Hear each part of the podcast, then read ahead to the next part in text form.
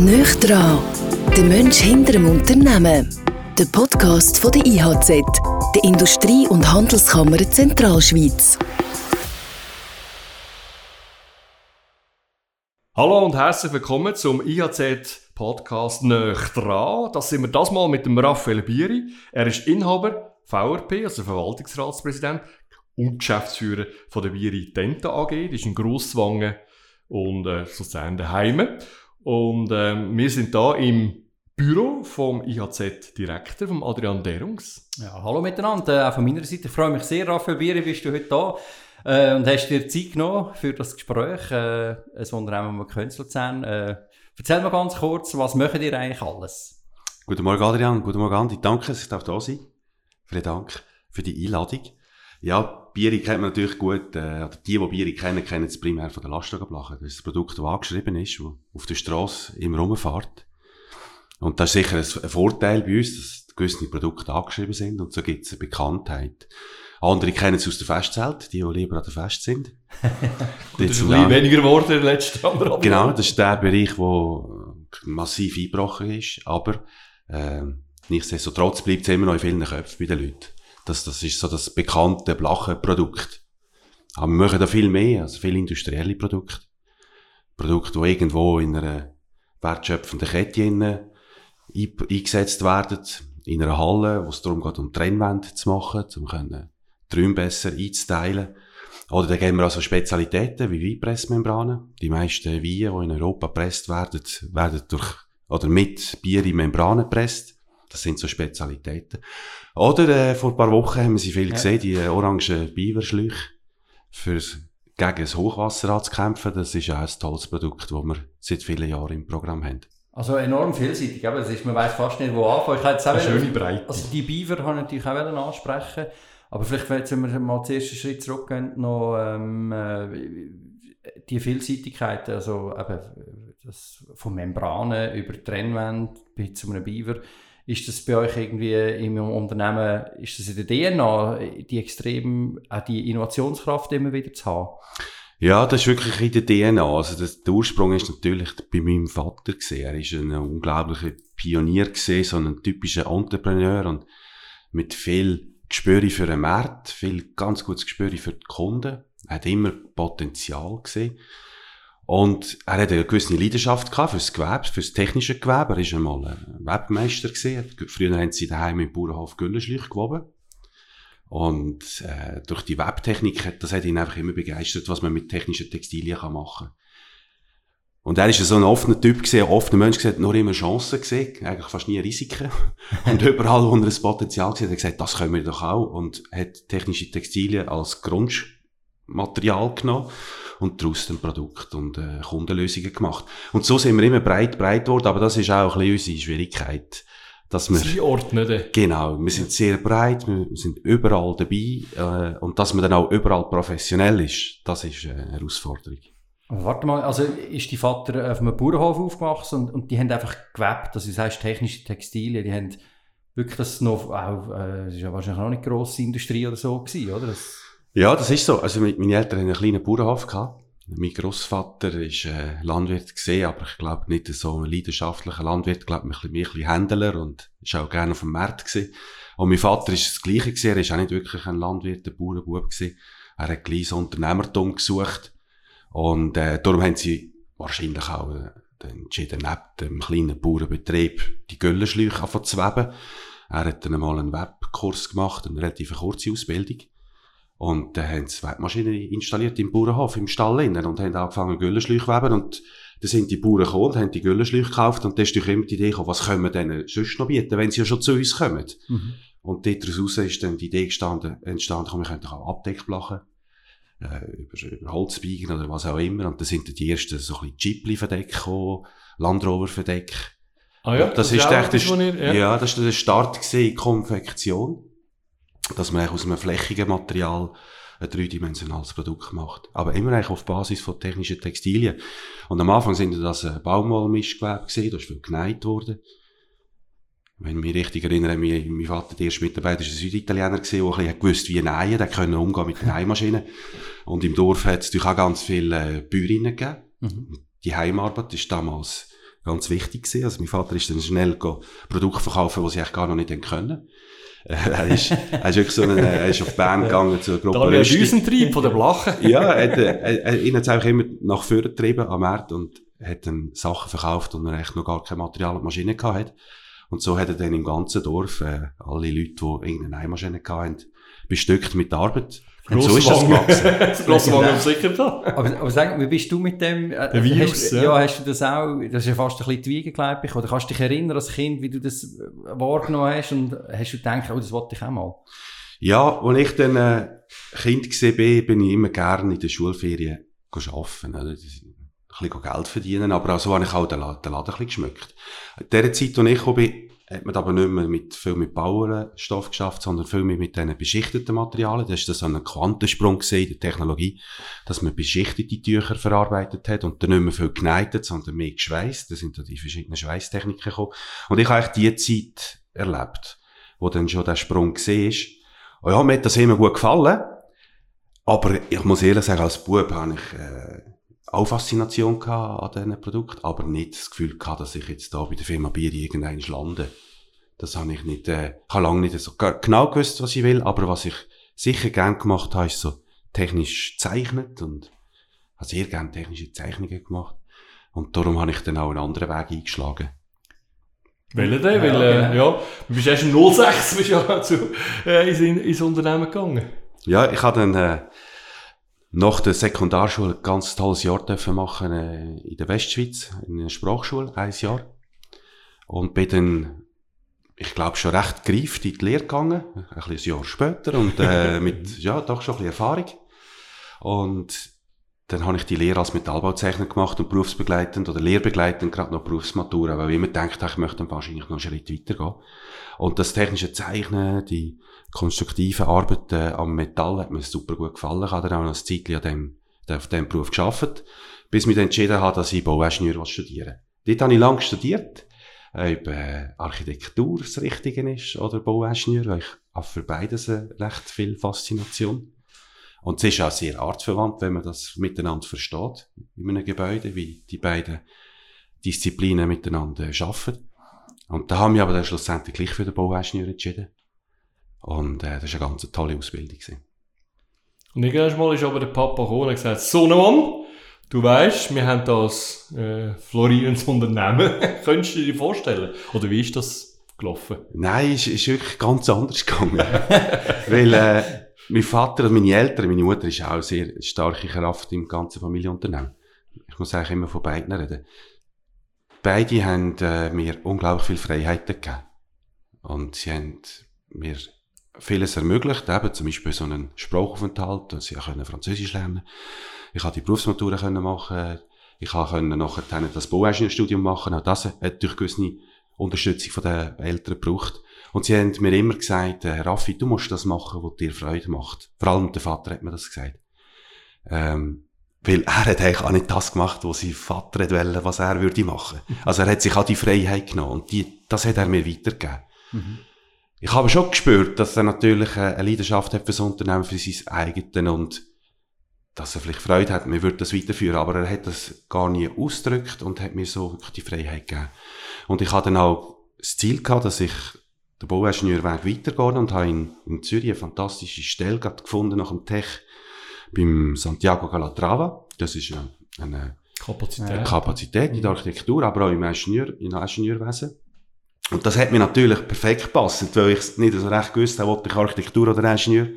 So habe ich eigentlich in einem Büro innen beides können, ja, beides können ein bisschen ausleben, oder? Die Architektur ist sehr zentral gesehen und die beiden Disziplinen sind wirklich miteinander verschmolzen. Und da habe ich eine schöne Zeit gehabt in diesem Büro und habe tolle Projekte, vor allem grosse Projekte, internationale Projekte arbeiten ja, Zürich eben international und dann gleich wieder zurück in die Zentralschweiz gekommen. Also, was ist denn gleich, was ist denn in dir innen passiert? Also weißt du, wieso, wieso hast du denn gesagt, gleich wieder, ah, ich wollte jetzt gleich wieder äh, zurückkommen? Ja, also das ist ganz, ganz gut, habe ich die Stelle dort antreten, weil ich habe wirklich die Faszination gehabt für das Metier und für die Bauart. Aber als Bauingenieur selber habe ich dann auch wieder gemerkt, das ist auch nicht ganz meine Erfüllung im Sinn von dass ich jetzt einfach Gebäude dimensioniere Weil ich bin da wieder zu wenig Detail besessen gesehen, um drinnen die Faszination zu finden, ob jetzt in dem, in dieser Säule innen ein Zwölfer Eisen einbetoniert wird oder das 14er Eisen, das ist mir dann eigentlich gleich gesehen. Ich habe immer, ich habe immer lieber so ein bisschen die grossen Bögen gesucht, äh, so ein bisschen das Grossmaßstäbliche und mehr den, den Gesamtkontext und da habe ich gewusst, nein, ich bleibe nicht als Bauingenieur mein Leben lang in dieser Funktion. Ich wollte mehr ins Gestalterische übergehen. Und gleichzeitig habe ich auch gemerkt, äh, ich bin dort sehr eingezwängt gesehen in klare Regeln und Strukturen in dem Unternehmen, dass ich mehr Freiheiten will. Und das Unternehmertum hat bei mir einfach immer ein bisschen brodelt. Auch während dem Studium äh, zum Bauingenieur, gerade wo ich das Studium angefangen habe, habe ich eine eigene Firma schon gegründet. Ich habe Möbel designt und die dann auch hergestellt und habe eine kleine Firma gegründet. Und am Abend und zur Nacht habe ich eigentlich immer Möbel gezeichnet und äh, die Firma aufgebaut. Ähm, ich habe viel Schuhe geschwänzt, weil ich musste die Möbel auch verkaufen im Fachhandel. also du hast auch schon Sachen verkauft, die noch genau. nicht produziert und Das ist das Papa jetzt. Während dann äh, drei Jahren Studium habe ich echt in diesen drei Jahren das Unternehmen äh, von dem Möbelbusiness aufgebaut und habe es ganz gut geschafft. Über 30 Fachhändler in der Schweiz haben die Möbel eigentlich erfolgreich verkauft. Produktion habe ich Teil in der Schweiz gehabt, Teil dann aber in Asien. Auch das habe ich ausprobieren. Es hat mich so gelustet zu wissen, wie geht das. Zuerst bin ich noch richtig Umgang gegangen für Metallstrukturen und dann habe ich aber das Möbel nicht zu dem Preis gebracht, wo ich das Gefühl habe, muss es am Markt positioniert sein. Und da habe ich noch einen Kollegen gehabt, der in China Produktion hatte, da bin ich dort durch. nicht, weil ich das toll finde, die Wertschöpfung so weiter einzukaufen, aber mich hat es echt fasziniert, das herauszufinden, wie funktioniert das. Und dort habe ich auch das ausleben Als ich dann aber beim Santiago Calatrava angefangen habe, habe ich gewusst, du kannst nicht nebenbei noch ein bisschen Möbelbusiness machen. Das ist ein Fulltime-Job, darum habe ich dir das verkauft. Mhm. Aber ich habe gemerkt, das fehlt mir. Und das ist echt der Grund gewesen, zum entscheiden, so, wo gehe ich weiter? Und darum habe ich dann auch das Betriebswirtschaftsstudium angehängt. Und in dieser Phase ist auch daheim ein Unternehmen recht stark gewachsen. Also mein Vater hat in seinen letzten Jahren noch unglaublich Gas gegeben mit dem Wachsen. Ja. Jetzt noch im Nachhinein ein bisschen zu viel. Oder ein bisschen ja. schnell. Es sind ja 130 Mitarbeiter mit der Tochterunternehmung, oder? Also, genau, total. Wir sind zeitlang dort eben auch mehr gewesen, 200 also, rum. Wir haben noch in Polen Produktionen aufgebaut gehabt. Wir haben Partnerschaft in Frankreich gehabt, in Dubai, wo man viele Sonnensegel braucht, Beschattungen. Und das Wachstum hat auch zu einem gewissen, äh, ja, strukturellen Problem geführt. Also wir haben eine Organisation gehabt, die nicht nachher mit dem Wachstum, wo wir eine Zeit lang gefahren sind. Und da habe ich gewusst, jetzt ist vielleicht der richtige Moment, zum ins Unternehmen zu gehen, um auch den Mitarbeitern zu zeigen, look, es gibt eine Nachfolge und damit mehr Struktur reinzubringen als vorher Aber das ist noch spannend, das heisst, was, was meinst du mit dem, also, weißt du, konkret, jetzt für jemanden, der vielleicht das nicht könnte, also Unternehmer, oder selber einfach angestellt ist und dazu lässt, was heisst das als Unternehmer, wenn man eben muss sagen, ja, die Organisation ist wie noch nicht mitgekommen? Weißt du, ganz konkret, wie, wie, äußert sich das?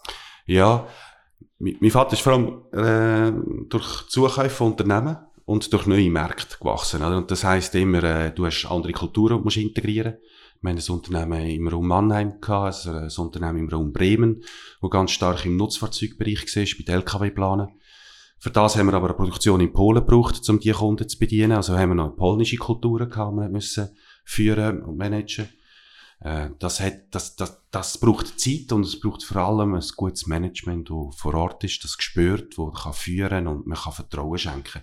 Und das ist in diesem schnellen Wachstum einfach nicht gesehen. Ich glaube, wenn wir Fehler gemacht haben, haben wir sicher damals Fehler gemacht, dass wir zu wenig sorgfältiges Management aufgebaut haben und die Organisationsstruktur.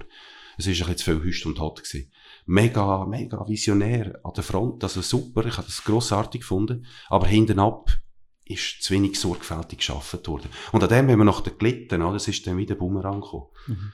Aber das heisst ja dann, du bist wieder, wieder grosse Aufräumer am Anfang gewesen, weil 06 eingestiegen, aber im 11 erst so richtig in der Verantwortung, ja. oder? Also da hast du wirklich da mit dem eisernen Besen müssen kommen. Nein, das habe ich nicht können, bin ich eben auch nicht der Typ und ja. das war vielleicht auch ein, ein Fehler gewesen. Also wenn man jetzt so zurückschaut, ich habe ja. viel gelernt. Ich bin eingestiegen mit dem, mit den Eltern klar im Austausch gesehen, dass ich da komme, die Aufgabe wahrnehmen, weil wir es beide oder alle das Gefühl hatten, das ist jetzt der richtige Moment. Aber ich habe mich nicht einhängen und ich habe nicht gesagt, ich übernehme das jetzt und ich führe das weiter auf Lebzeiten, sondern gesagt, schau, jetzt haben wir die Aufgabe, da ein bisschen Stabilität reinzubringen und vielleicht sieht es in fünf Jahren wieder anders aus. Und in diesen nächsten Jahren dann habe ich sicher ein bisschen viel Zeit gebraucht zum Analysieren. Und ich bin vom Typ her auch eher so ein bisschen der... Der Macher, also schnell. Nein, nicht, nicht nur der Macher, im Gegenteil. Eigentlich ah. auch sehr der Kooperativ. Ich versuche die Leute gut abzuholen. Ich möchte eigentlich immer im Team den Erfolg finden. Und die Eigenschaften oder die Qualitäten sind vielleicht zu dem Moment nicht ganz das Richtige gewesen. Dort hätte ich noch ein bisschen schneller wirken weil im 08 ist ja die Wirtschaftskrise gekommen. Das hat die Nutzfahrzeugbranche in Deutschland und im europäischen Raum brutal erholt. Dort haben wir dann in der kürzesten Zeit wahnsinnig viel Geld verloren. Und dort hätten wir ganz schnell müssen reagieren Und dort sind wir vielleicht auch noch ein bisschen sorgfältig gewesen. Wir haben dann auch noch die Hoffnung gehabt, wie so viele, ja, im 09, 010 oder im 10 erholt sich das. Das war dann aber nicht der Fall gewesen. Und im 11, 12 sind dann wirklich die Phase und ich gemerkt habe, jetzt muss ich äh, härter, jetzt müssen wir härter durchgreifen, strukturelle Veränderungen einleiten. Und das ist dann auch der Moment gewesen, wo ich gesagt habe, so, jetzt müssen wir, jetzt müssen wir auch die Nachfolge regeln. Also du kannst nicht als Junior mehr als fünf Jahre so ein bisschen umwirken und für die Mitarbeiter ist es nicht klar, bleibt er oder bleibt er nicht. Das ist mir dann auch wichtig gewesen, in dem Moment das Zeichen zu geben, jetzt erst recht, ich volles Commitment, weil jetzt müssen wir alle anpacken. Und das ist ein ganz wichtiges Zeichen gewesen in dem Moment, dass die Leute wissen, jawohl, jetzt, der Raffi springt nicht ab, der zieht es jetzt durch. Aber du bist recht jung gewesen noch dann, oder? Also das ist jetzt, äh, bist 35? Du, ja. Ja. Ja, aber du ja doch auch schon. ja, aber, aber eben, an dieser Stelle, Tante Aguri, meine, Zehnjährige. Ja. ja. In dieser Position, das ist ja Danke, danke. auch schön, oder? Wie wird, wie wird ist das gefeiert? Haben wir schon? Nein, ich habe das gar nicht realisiert. aber sag, sag mal gleich jetzt, wo du das übernommen hast. Also ist das für dich dann nachher, weißt du jetzt als Person, hast du schlaflose Nächte gleich auch gehabt, weißt du, schwierige Situationen, 08, 09, oder ist das für dich, bist du einfach drin gewesen und mit deiner positiven Art oder auch mit dem Umfeld und das hat einfach geklappt? Oder? Nein, ich glaube, die, die Herausforderung hat mich nie gross gestresst. Wenn mich Sachen gestresst sind, sind es dann Medien, Begleiterscheinungen, die halt auch so gewissen Change Management mit sich bringt, oder?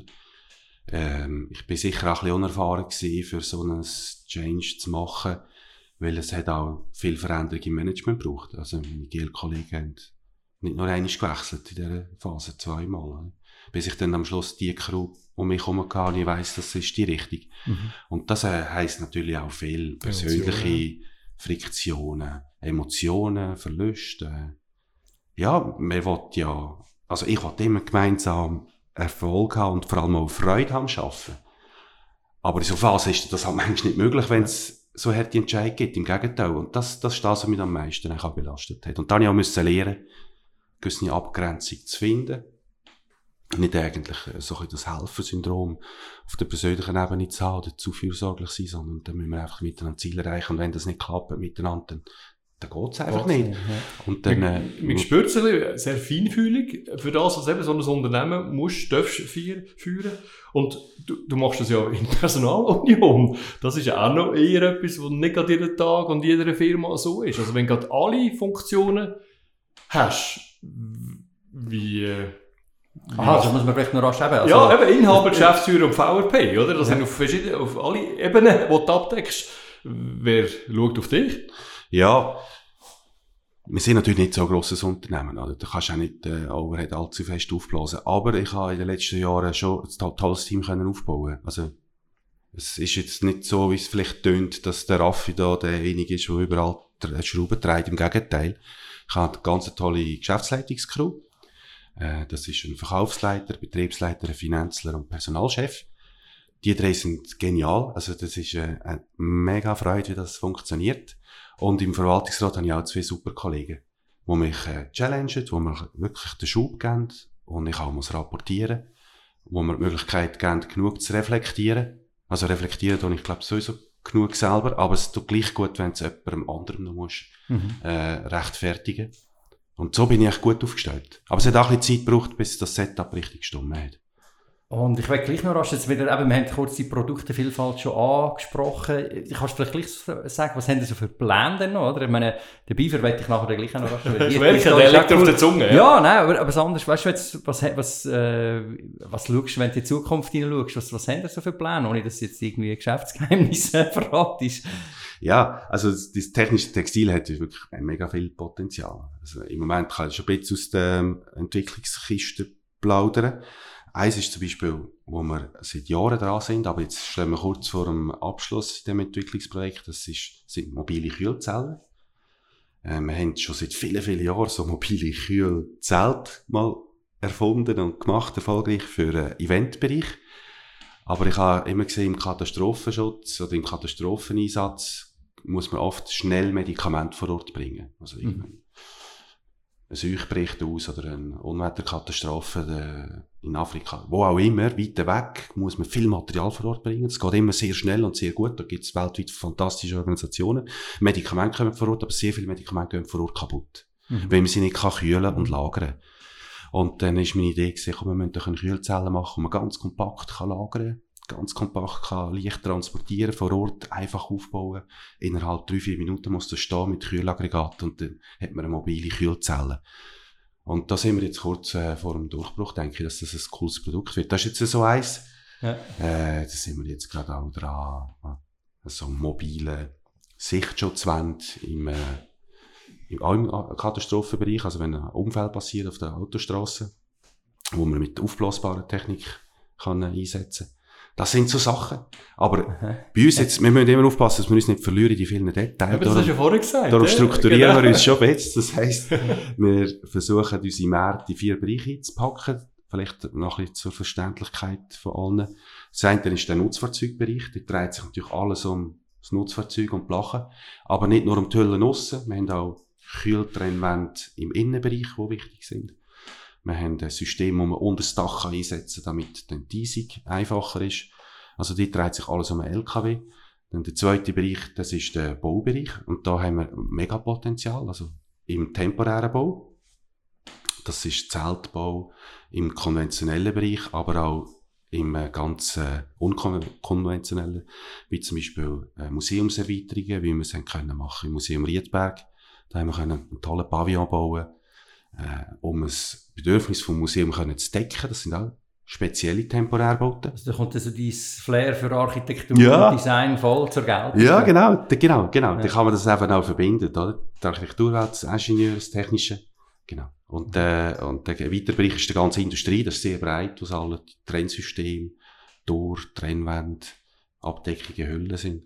Oder eben die Beweberschläuche, das sind wirklich so industrielle Produkte. Jetzt kannst du sie bringen. Ja, warte, er hat noch Und das vierte, ja, genau, das vierte, das vierte Standbein haben wir in den letzten Jahren sehr gut können entwickeln. Das sind Schwimmbadabdeckungen. Das ist auch etwas oh, Textiles. Okay. Also es gibt Härte, die auf dem Wasser schwimmen, aber es gibt auch weiche Abdeckungen aus Blachen, die auf dem Beckenrand sind.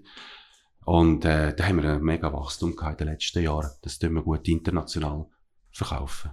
Ja. Aber wir sind, wir bleiben rasch beim Wasser. Jetzt bringen wir die Beaver. Eins ist mir natürlich aufgekommen, wir sind ja da am, am Kapelplatz, oder? Das Hochwasser war. Wir haben zwar da leider noch keine von euch gerade da bei uns unten dran, sind noch nicht eure Schläuche, aber sonst überall. Und das ist ja eine spannende Geschichte. Kannst du mal das erzählen, wie ihr, die, wie ihr auf die Idee gekommen sind? Ja, es geht schon recht weit zurück, noch vor meiner aktiven Bierzeit. Wir haben einen Mitarbeiter, der zu uns kam, einen tollen Ingenieur, also ein richtiger Tüftler, der die Idee hatte, wir könnten doch mit Wasser gegen Wasser ankämpfen mit Wasser gefasste Schläuche innen. Und die Schläuche müssen auch so konzipiert sein, dass sie stabil sind, da wenn man sie als Damm aufbaut, dass sie nicht wegschwemmt, sondern das Wasser können aufhalten und umleiten. Und ja, klar, mein Vater hat sowieso eine tolle Idee gefunden, wie alles, was innovativ ist, und hat das unterstützt und die Entwicklung haben wir dann in der Firma vorangetrieben, unter der Anleitung, technischen Anleitung vom Ingenieur. Und wir haben, das ist eine sehr aufwendige Geschichte, das zu entwickeln. Es sieht so primitiv einfach aus, der Schluch. Aber man muss es natürlich im Detail äh, im Griff haben, dass es dann auch funktioniert. Also da man muss Tests machen, die sind nicht so einfach. Du musst ganze Flüsse organisieren, wo kannst du stauen ja. und äh, Seen, wo kannst du überfluten oder was auch immer. Es braucht eine riesen Infrastruktur und das Produkt haben wir dann schon unsinnig lang weiterentwickelt bis zum Definitiven. Und haben dann aber in den ersten Jahren vom Verkauf überhaupt keinen Erfolg gehabt. sicher auch Fehler gemacht, super Produkt gehabt, aber man hat nicht die richtigen Verkaufsleute eingesetzt. Also auch den Ingenieur haben wir mit an die Verkaufsfront gegeben, weil wir das Gefühl haben, der versteht das Produkt doch tiptop, aber Ingenieure sind nicht in der Regel die guten Verkäufer. Ähm, da haben wir einfach gemerkt, die falschen Skills am falschen Ort eingesetzt. Und da haben wir fast nicht mehr dran geglaubt. Unglaublich viel Geld ausgegeben. Und niemand hat es wollen. Mhm. Uns hat niemand ernst genommen. Der Bieriblachen Fritz kommt da mit äh, Hochwasserschutzschläuchen, ganz einen anderen Bereich, oder? Da redest du mit anderen Leuten, da redest du mit Feuerwehrkommandanten, wo, da musst, da musst Hochwasserexperte sein, damit du auf Augenhöhe bist. Und das sind wir natürlich nicht gewesen. Und dann hat es äh, im 03 einen wichtigen Entscheid gegeben, dass wir gesagt haben, komm, wir nehmen das Produkt zu der Firma aus. Bier ist nicht der richtige, um das zu verkaufen. Wir machen eine Firma, die heisst Beaver, das ist der Produktname gesehen, die haben wir zum Firmennamen gemacht, Beaver Hochwasserschutzsysteme AG, ja, die tönten schon so ein bisschen. Sehr kompetent. Ja, sehr kompetent, genau, kommt kompetenter, als wenn der Bier im Lachen kommt. Und da haben wir einen Mitarbeiter gefunden, der Andi Ross, der das Unternehmen heute auch mehrheitlich, dass die Vertriebsgesellschaft heute führt. Äh, er ist ein fantastischer Verkäufer. Mhm. Und der ist zu einem Hochwasserexperten geworden. Und er hat äh, wirklich angefangen gut zu verkaufen. Und nicht nur ihn hat gebraucht, es hat auch leider die Unwetter gebraucht. Im 05 war ja das erste ja. ganz grosse gewesen. Und dann hat man da in Luzern zum Beispiel, äh, noch von anderen Feuerwehren, wo man schon ein paar wenige Laufmeter verkauft haben, hat man die per Helikopter hingebracht. Dann haben die Feuerwehren schon angefangen, untereinander äh, zu kommunizieren. Und dann hat man gesehen, es funktioniert, oder? Das hat, es hat eigentlich das, das Ereignis gebraucht, um zu merken, doch, das Produkt ist etwas. Und dann haben wir das Jahr darauf auch in der Stadt Luzern können verkaufen. Also die Schläuche, die jetzt im Einsatz sind, haben viele den Stempel 06 drauf gehabt. Ja. Die sind aus dieser Zeit gesehen wo man sie dann können. Also haltbar sind es in dem Fall, also spricht ja für ja, Qualität. Eine super Innovation, oder? Und wo nachher natürlich wirklich siehst, ja, vor Ort. Wird, ja, ja und wo, wo, wo wir alle froh sind, dass es eben funktioniert, ja. Ja, so, äh, sogar gewisse das Gefühl können, sie können es einnehmen. Es ist ja, hast ja gehört, dass der eine oder andere das er als Souvenir mitnehmen Und das ist ja nicht die Idee von dieser ganzen Geschichte. Weniger, ja. ähm, Es ist schon faszinierend, äh, was ihr macht, aber dich haben wir noch nicht ja, so gespürt. also, ja. wir spüren natürlich eben, was äh, du äh, unglaublich kreativ bist, dass du sehr feinfühlig bist, dass du weißt, was du willst, zusammen mit dem Team. Muss man auch sagen, auf der Webseite kommst du nicht zuoberst, sondern kommst zunderst. Also von dem her äh, lebst du es auch, was du da erzählst. Das, äh, das tut sich gut äh, decken. Was wir aber gerne noch hätten, eben, ein bisschen mehr Raffi, ein bisschen mehr Raffaelle. Und darum mein First Time vielleicht, äh, ja, die ersten Ferien. Weißt du noch, wo das war und was sich da vorantrieben hat? Nein, ich bin nicht so gut in der Erinnerung. ich vergesse recht viel, aber sicher habe ich unglaublich viele schöne Ferien mit der Familie erlebt. Wir sind sehr viel Skifahren in Bergen. Engelberg, mag ich mich gut erinnern, das Bündnerland haben wir dürfen entdecken miteinander. Und so habe ich einerseits ja viel Freude an den Bergen und am Skifahren gefunden. Und im Sommer sind wir auch gerne noch in den Süden gegangen. Meine Eltern ganz gerne Italien. Und das ist äh, das, was mir am meisten geblieben ist, ja italienische Städte und das italienische Flair. Äh, Bella Vita hat ja jeder, oder haben viele gerne. Dann gehen wir zu einem Thema, das vielleicht auch schwierig ist. Ich weiß nicht, ob es geht, aber auf dem Bauernhof aufgewachsen, mein erstes Haustier. Wir, ja, wir haben ganz viel gehabt. Also, ah, da, äh, wir haben schon gemerkt, dass wir so ein bisschen aus dem landwirtschaftlichen Bereich sind. Ähm, und ja, wir haben viel Hühner gehabt, wir haben Hasen gehabt, Geissen, Schaf, Pferd, zwei Ross Zeit lang, äh, ein Hund. Ja, noch ganz, noch viel mehr. Also recht viel. Wir haben ein ganz schönes Haus gehabt mit äh, viel, viel Grünfläche rundherum. Und so sind wir Kinder total mitten in den Tieren aufgewachsen. Ja. Nicht als Landwirt, also ich wollte mich da nicht allzu bürisch geben, da verstehe ich wirklich nicht so viel, aber doch äh, mit viel Tieren aufgewachsen. Und die erste Wohnung, wenn es dann mal von Grosswangen weggegangen ist? Ja, das war in Luzern, gewesen, die erste äh, Wohnung allein, wo ich Bauingenieurstudium angefangen habe in Luzern, mit in der Neustadt am Kaufmannweg. Perfekt für Junggesellen. Ja, genau, ein unterwegs sind. Jetzt wohnst du ja auch wieder da. Ähm, oder noch da, je nachdem. Was fasziniert dich an der Leuchtenstadt? Ja, also einerseits, die ersten Jahre hat es mich natürlich im Studium da abgehalten. Nachher dann äh, in Zürich äh, habe ich gewusst, das wird vielleicht nicht so lange Station. Darum bin ich auch gerne in Luzern geblieben und meine Partnerin ist dann auch dazugekommen. Sie hat äh, dann gleich auch im Kantonsspital Luzern geschafft, also immer noch. Und das hat uns natürlich schon mal ein bisschen gebunden, oder? Und im 06 ist das Unternehmen Bier eingestiegen, das in Grosswangen ist. Von dem her äh, ist das perfekt mit dieser Distanz. Für mich jetzt. Ein bisschen Autofahrtweg ins Büro tut mir gut. Dann kannst du ein bisschen hochfahren und dich vorbereiten, mental, oder runterfahren am Oben. Aber ich muss sagen, ich hätte, ich wäre sehr gern immer mal äh, in grösseren Städten gewohnt. Ich habe das Urbane super gern. Mhm. Und jetzt hast du wegen der Agentur, nehme ich an, siehst einfach Genau. mehr, wenn irgendwie, weiss ich was, Millionen Städte haben halt schon ein bisschen mehr zu bieten, Ja. als unsere Swiss Miniaturausgabe. ja. Also, Oder anders Ich- bieten, sagen wir Genau, mal. anders. Ich habe einfach immer gerne so ein das äh, Urbane gehabt. Ich ha- habe immer das Gefühl gehabt, in so lebendigen Städten gibt es so viel Inspiration, die, die, die Vibrationen, die in diesen Städten sind. Das, das äh, bringt einem als Mensch weiter. Also ich bin auch immer ein bisschen hungrig auf, auf Eindrücke. Ich habe gerne Erfahrungen durch Beobachtungen. Und äh, das bringt mich weiter, es motiviert mich und es gibt mir auch Freude. Also beobachten finde ich so, so etwas Schönes. Ja. ich mag mich auch erinnern, es klingt jetzt vielleicht ein bisschen blöd, aber als ich äh, jung war und eben Freude an Form und Gestaltung gefunden habe, habe ich immer gerne technisch gezeichnet, aber ich habe immer sehr gerne so Automobil gezeichnet. Das ist eigentlich etwas, was ich sicher vielleicht in meinem Leben verpasst habe, eine Leidenschaft. Äh, weil ich mir das nicht zutraut habe, aber ich habe immer sehr gerne Form und Gestaltung gehabt so bin ich manchmal am Wochenende auf zu schönen Garagen gefahren und können zwei, drei Stunden lang die Formensprache von der Automobil beobachten und, und, und studieren und und dann habe ich mir immer überlegt, wie ist die, die Weiterentwicklung von dieser Linie und von dieser Formensprache. Bin dann so gespannt gewesen, bis das nächste Modell rauskommt, um zu schauen, Okay. ob sich das jetzt deckt hat. Und das ist, äh, ja, so Sachen darum eben beobachten finde ich mega schön. Statt ein Monteverdi, ein Montebieri. Monte- Das wäre ja gerade, da hätten wir schon den Namen gehabt. Ja. so Autodesign auch. Und jetzt gleich noch rasch auf die Stadt noch einmal kurz. Wo würdest du denn jetzt, was für eine größere Stadt, die du vielleicht noch nicht kennst, was würde dich jetzt, wenn, dann, wenn das Reisen auch wieder einfacher ist, wo würdest du jetzt gerne mal ein bisschen beobachten? Ja, also, was ich einmal erleben durfte, nicht lange, aber kurz, ist Chicago gewesen. Das ist natürlich für die Architekturwelt mega spannend von der Geschichte her. Äh, das würde ich gerne, von Luzern. ja, das kommt dazu. Würde ich gerne mal einfach beobachten, wie hat es sich entwickelt in den Mhm. letzten Jahren? Wie, wie hat diese Stadt geschafft, äh, sich auf dieser Fläche weiterzuentwickeln? Wie funktioniert das Leben? Wie ist die Architektursprache heute? Das wäre sicher sehr spannend. Aber hey, es gibt unzählige tolle Möglichkeiten. Es spielt echt keine Rolle, wo es ist überall spannend, äh, etwas zu beobachten. Aha, aha. Und, was mich dann gleich auch noch wundert, so ein bisschen die Hobbys, oder? Das fragen wir natürlich die Leute auch immer. Äh, Ich habe, du, du hast uns geschrieben, eben Velo, Golf, Tennis, Musik, Skifahren und Wandern. aus. wie, wie ist das Konzept von der Firma? Ein bisschen aber gleich erfolgreich. was, was ist dir dort, also, ja, das ist sehr vielseitig auch da, wo man sieht. Was, wie, wie bringst du das denn alles unter Ja, ich mache alles, aber nicht so viel. Also, vor allem nicht so viel.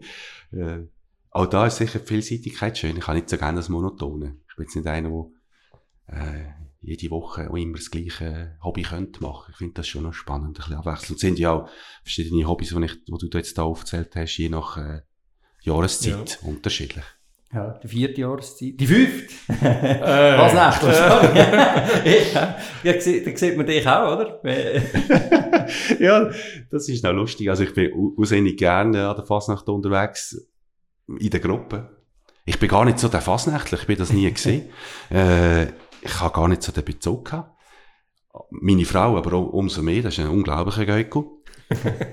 Und ich habe wirklich nicht so die Nähe gehabt. Ich habe früher ganz gut Trompete gespielt, mal als, als Jugendlicher. Und dann im Militär äh, sagt mir ein Kollege, du, ich, ich bin da in einer Gruppe, ich, wir brauchen noch Trompete, spielst du Trompete? Sag ich, ja. Und dann so bin ich reingerutscht. Und eigentlich mit dieser Klicken unterwegs zu sein, das, das ist auch sinnig schön. Und mit dank dieser Klicken, dank dieser Möglichkeit, die ich dort bekommen habe, habe ich die unglaubliche Fasnacht auch können schätzen lernen. Und äh, ja, ist eine unglaubliche Jahreszeit, absolut, da haben Sie schon recht. Wir brauchen sie wieder. Ich hoffe schwer im 22. Ja, sie, äh, also nicht nur der Dani Medici als Fritschi-Vater oft. Also, das ist ja so etwas, oder? Hat es auch noch nie gegeben. Zweifache Fritschi-Vater. Äh, die Fasnacht, ja, Faszination, äh, das Luzern Wunsch, ähm, eben, der Morgen, wir sind äh, im Morgen drin und dort, und das ist darum mit der Anspielung aufs Tier, hast du einen Hund, äh, wo du eben morgen unterwegs bist. Ist das schon äh, noch ein bisschen von, von früher, was du einfach irgendwo sagst, komm, ich brauche das auch noch ein bisschen? Oder was, was, wie wichtig ist der Familienhund? Also der Familienhund ist unglaublich wichtig, weil wir einen ganz äh, kleinen, wirklich kein grosser, aber einen ganz tollen Kerl. Und der ist, äh, ein tolles Familienmitglied geworden. Aber am Morgen, was du jetzt ansprichst, also ich habe einfach gerne am Morgen ein bisschen Zeit zum, äh, zum wach zu werden. Das heisst, ich tu gerne am Morgen lang frühstücken und Zeitung lesen. Ich finde das ganz wichtig. Aber das sind schon wieder die ersten Eindrücke, die du bekommst und ein bisschen spürst, wie die Welt abgeht. Äh, die Zeit nehme ich mir riesig gerne und dazu auch noch am Morgenspaziergang mit dem Hund. Das tut auch gut. Also eben die Natur ja, und mit einem Hund ist halt so, da musst du bei jedem Meter raus. Das, ist halt, das gehört ein bisschen dazu. Ja, äh, wunderbar, aber dann stehst du ja ziemlich früh auf, oder wenn du wenn, wenn ich bei dir Tag wach? Äh, zwischen 5 und 6. Zwischen 5 Ja, und das 6. geht. Und am Abend? Weißt du, wie lange ist dein Tag? Bist du dem Fall eher einer, der gleich geht schlafen? Oder? Nein, so 11 Uhr gehe ich dann gerne etwas ins Bett. Ja, das sind die sechs Stunden. Du weißt, im Alter, weißt, du bist ja noch jung, aber irgendwann schon mal muss man schon ein bisschen schauen. Sonst gibt es gute Grämli. wir kommen in die Schlussrunde, das wäre entweder oder. Da hätten wir gerne von dir gewusst, äh, bleiben wir vielleicht gerade ein bisschen bei Wellness, Sauna oder Massage? Äh, Massage. Warum denn? Ich bin recht viel so ein bisschen entspannt, äh, verspannt. und äh, darum Massage. Es tut mir auch gut, wenn es ein bisschen gelockert wird. Wasser oder Wein? Ich habe auch nicht gerne Wein. Ich trinke sehr gerne Wein. Ich finde es so etwas Spannendes. Ähm, ich bin jetzt nicht ein Weinkenner, aber ich trinke einfach sehr gerne. Und darum äh, würde ich jetzt in dem Fall sagen Wein. Und Samstag oder Sonntag? Der Samstag. Schon? Und Ja. Was macht er? Ein Samstag lebt der Tag noch. Also ich finde, äh, gerade auch eine Stadt oder eine Gesellschaft am Samstag ist aktiv. Gleichzeitig hat man ja schon ein bisschen den Kopf frei vom Wochenende. Das ist ein grossartiger Tag. Sonntag ist auch gut zum Entspannen, aber da fahre ich meistens im Kopf schon wieder rauf für die Arbeitswoche. Bist du ein bisschen am Markt am Samstag oder gibt es so Rituals? Äh, nein, ich habe nicht so Ritual. Nein, bin ich bin nicht der Ritualtyp. Ja. Nein, äh, es soll ein bisschen lebendig sein. Also Ritual ist mega schön, wenn man das hat. Oder? Es gibt einem gewisse Stabilität und sicher auch Inspiration im Moment, aber habe ich nicht. Und Vorfreude ist die schönste. Wir nehmen jetzt das an einem Freitag auf, also morgen ist schon wieder Samstag. Also gleich haben wir schon wieder einen schönen Samstag vor uns. Also, dann wünschen wir dir den von ganzem Herzen. Äh, bleib gesund und munter. Bei uns Gast der Raphael Bieri, Inhaber, VRP, Geschäftsführer von der Bieri Denta AG in Grosswangen Luzern oder eben auch mit dem Tochterunternehmen Bieri Zeltplan GmbH in der Nähe von Leipzig. Danke vielmals Danke euch beiden. Vielen Dank. und alles Gute. Gerne beim nächsten Event oder wo auch immer wir die Blachen sehen. Die Familie oder Brüder am Freitag werden immer ein bisschen neidisch zu euch schauen und denken, oh, die haben wieder eine schöne Blache. die können wir vielleicht eben auch brauchen. Alles Gute, Raphael Bier. Danke euch beiden. Danke, Raphael. Danke, dass du dabei bist beim Podcast «Nöchtran» von der IHZ. Laufend Neues zur Wirtschaft in der Zentralschweiz gibt's auf www.ihz.ch. Bis zum nächsten Mal.